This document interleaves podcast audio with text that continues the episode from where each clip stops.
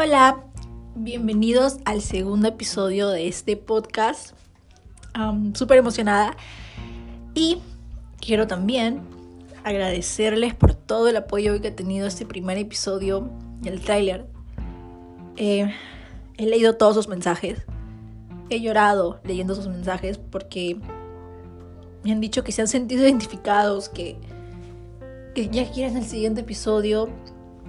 Y me hace muy feliz que me brinden un espacio de su tiempo. Que me hagan sentir escuchada. Eh, porque mucho tiempo sentí que lo que tenía que decir no era importante o relevante. Y ustedes, de alguna forma, me hacen sentir todo lo contrario. Así que de verdad, muchas gracias. ¿De qué va a tratar este segundo podcast? Creo que es una continuación del primer podcast, porque en este en, el primer podcast les hablé del amor, de mi perspectiva, de, de, una, de una anécdota también mía y una experiencia. Entonces, este segundo podcast trata sobre ¿y qué hay entonces después del amor? ¿Qué hay después de que ya se fue esta persona, no? ¿Qué hay después? No sé si les ha pasado, pero cuando te rompen el corazón o cuando pierdes un ser querido y, y sé que son temas muy diferentes, pero me atrevo a decir que hay algunas cosas en esta etapa del duelo que, que les pueden servir, a pesar de que hay que aclarar que son cosas muy distintas. Em, entonces, ¿Qué pasa cuando dejas de disfrutar las cosas que antes te hacían feliz? Cuando no puedes escuchar una canción que te gustaba porque te recuerda a esta persona. Cuando dejas de pasar por ciertos lugares o, o de hacer ciertas cosas porque el dolor es mucho. Porque me ha pasado. Porque a mí me encantaba hacer ejercicio y subir recetas y realmente estaba en un momento donde estaba siendo bastante productiva con mi tiempo y, y conmigo misma. Y me encanta. Pero claro, luego vino esta persona y, y estar con una persona requiere tiempo y un compromiso. Y más cuando eres tan entregada al amor como lo soy yo. Eh, por eso prefiero estar sola, porque por el momento todo mi tiempo es para mí y fluyo, me enfoco al mil en mis proyectos. Pero ojo, este, estar con una persona tampoco es olvidarse de uno mismo tú eres tu prioridad más importante. Así que hay que plantearse hasta qué punto es sano de dar tu tiempo y tu espacio. Pero bueno, vino esta persona y luego se fue porque así funciona la vida a veces. Y dejé de querer hacer todas estas cosas. Porque ya no las disfrutaba, porque ya no tenía ganas de querer hacerlas.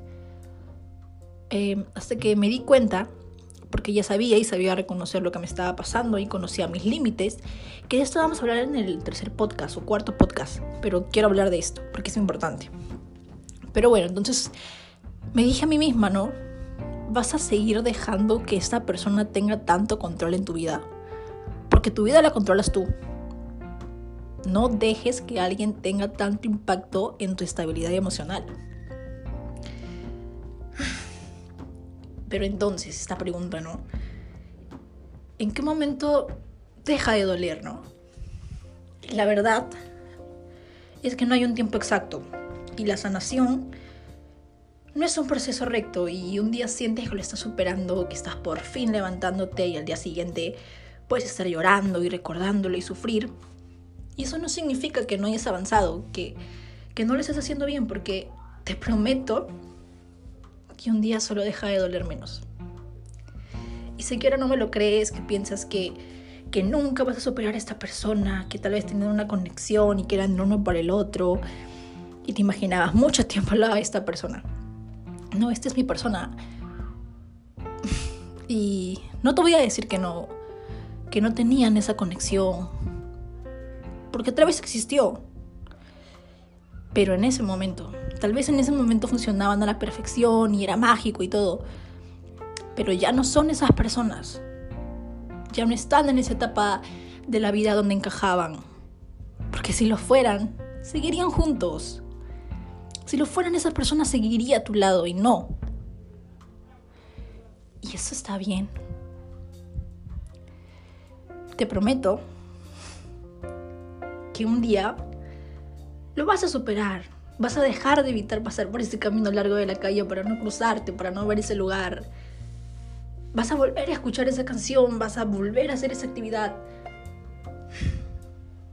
Después del amor, ¿qué hay? Cuando amaste a alguien con todas tus fuerzas y cuando sabes que ya no vas a volver a ver a esta persona porque ya no es sano o porque ya no está. ¿Qué pasa cuando quedan los recuerdos? Y después del amor hay vida. Porque los días siguen pasando y el tiempo nunca para. Ojalá lo hiciera porque así podríamos pararlo un ratito hasta sentir que estamos volviendo a respirar. Y está bien llorar y sentirse mal. Es necesario sentirse de esa forma y vivir ese duelo y votarlo y sufrirlo. Pero sabiendo que un día vas a levantarte. Vas a levantarte. Yo sé, porque también pensé que que iba a superar a esta persona. Y lo superé. Todos pensamos que nunca se van a volver a enamorar hasta que te vuelves a enamorar. Todos pensamos que, que nunca va a haber otra persona donde se sienta lo mismo. Pero la verdad es que no tienes que sentir lo mismo porque cada relación es distinta y, y todo es distinto. Entonces no, no puedes vivir en esta comparación de no, quiero sentir lo mismo porque nunca va a pasar. Tal vez sientas más o menos, aunque eso no, no se mide. Son diferentes cosas y ya. Y bueno, en caso de que hayas perdido a alguien, tal vez las actividades que, que solías hacer tengan un impacto diferente a partir de ese momento. Pero se hacen parte de tu historia. Volver a hacer esas cosas creo que sirven para, para no dejar morir esa memoria y darles un propósito. Tal vez esa persona tenía una receta favorita o le encantaba el fútbol o o no sé. Entonces tú, tú vuelves a ver ese partido y ese equipo te recuerda a esa persona. Y entonces tú, tú le das algo íntimo, o sea, digamos que ambos eran fan de la U o de cualquier equipo, alianza, no sé. Entonces esa persona se va y, y luego cada vez que juegue ese equipo es como que sintieras esa persona a tu lado. No sé, todo cambia. Tiene un impacto diferente en tu vida. Y está bien porque revives esos recuerdos y, y es bonito. Entonces, en caso de un corazón roto, a veces, un día dejas de recordar por qué te dolía tanto y ya estás volviendo a hacer todo lo que no podías y todas esas cosas pasan a ser ya un recuerdo lejano y hasta te ríes de que en algún momento no lo podías hacer. Porque me ha pasado que ahora me pregunto, no, ¿por qué no podía hacer eso? Ash, si me da ganas de ahorcarme. Eh, y a veces también en el dolor y en este proceso de desahogo y, de querer seguir avanzando salen las mejores canciones y los mejores poemas. A mí me rompieron el corazón y yo, este, en mis notas, tengo un montón de escritos que yo digo, esto está para publicarse. que estoy perdiendo tiempo, acá estoy perdiendo plata, para hacer mi libro tengo. Eh, entonces sí me sirvió mucho. Y está bien porque porque creo que pueden entender ese sentimiento de que te rompen el corazón y tienes toda la inspiración y, tú vas y sacas todo y, y espero que puedan entender, pero creo que a los que les ha pasado me, van a entender que, pasa esto, que, que muchas veces ese corazón roto te da mucha inspiración, el amor sirve para el arte. Alguien dijo eso, no sé quién, pero alguien. Em, y quiero decirte de todo corazón que aunque no me lo creas, ahora tú puedes. Vive a tu tiempo y con calma, pero haz las cosas que amas. Y si en el camino encuentras otras pasiones, entonces también busca la forma de hacer la realidad.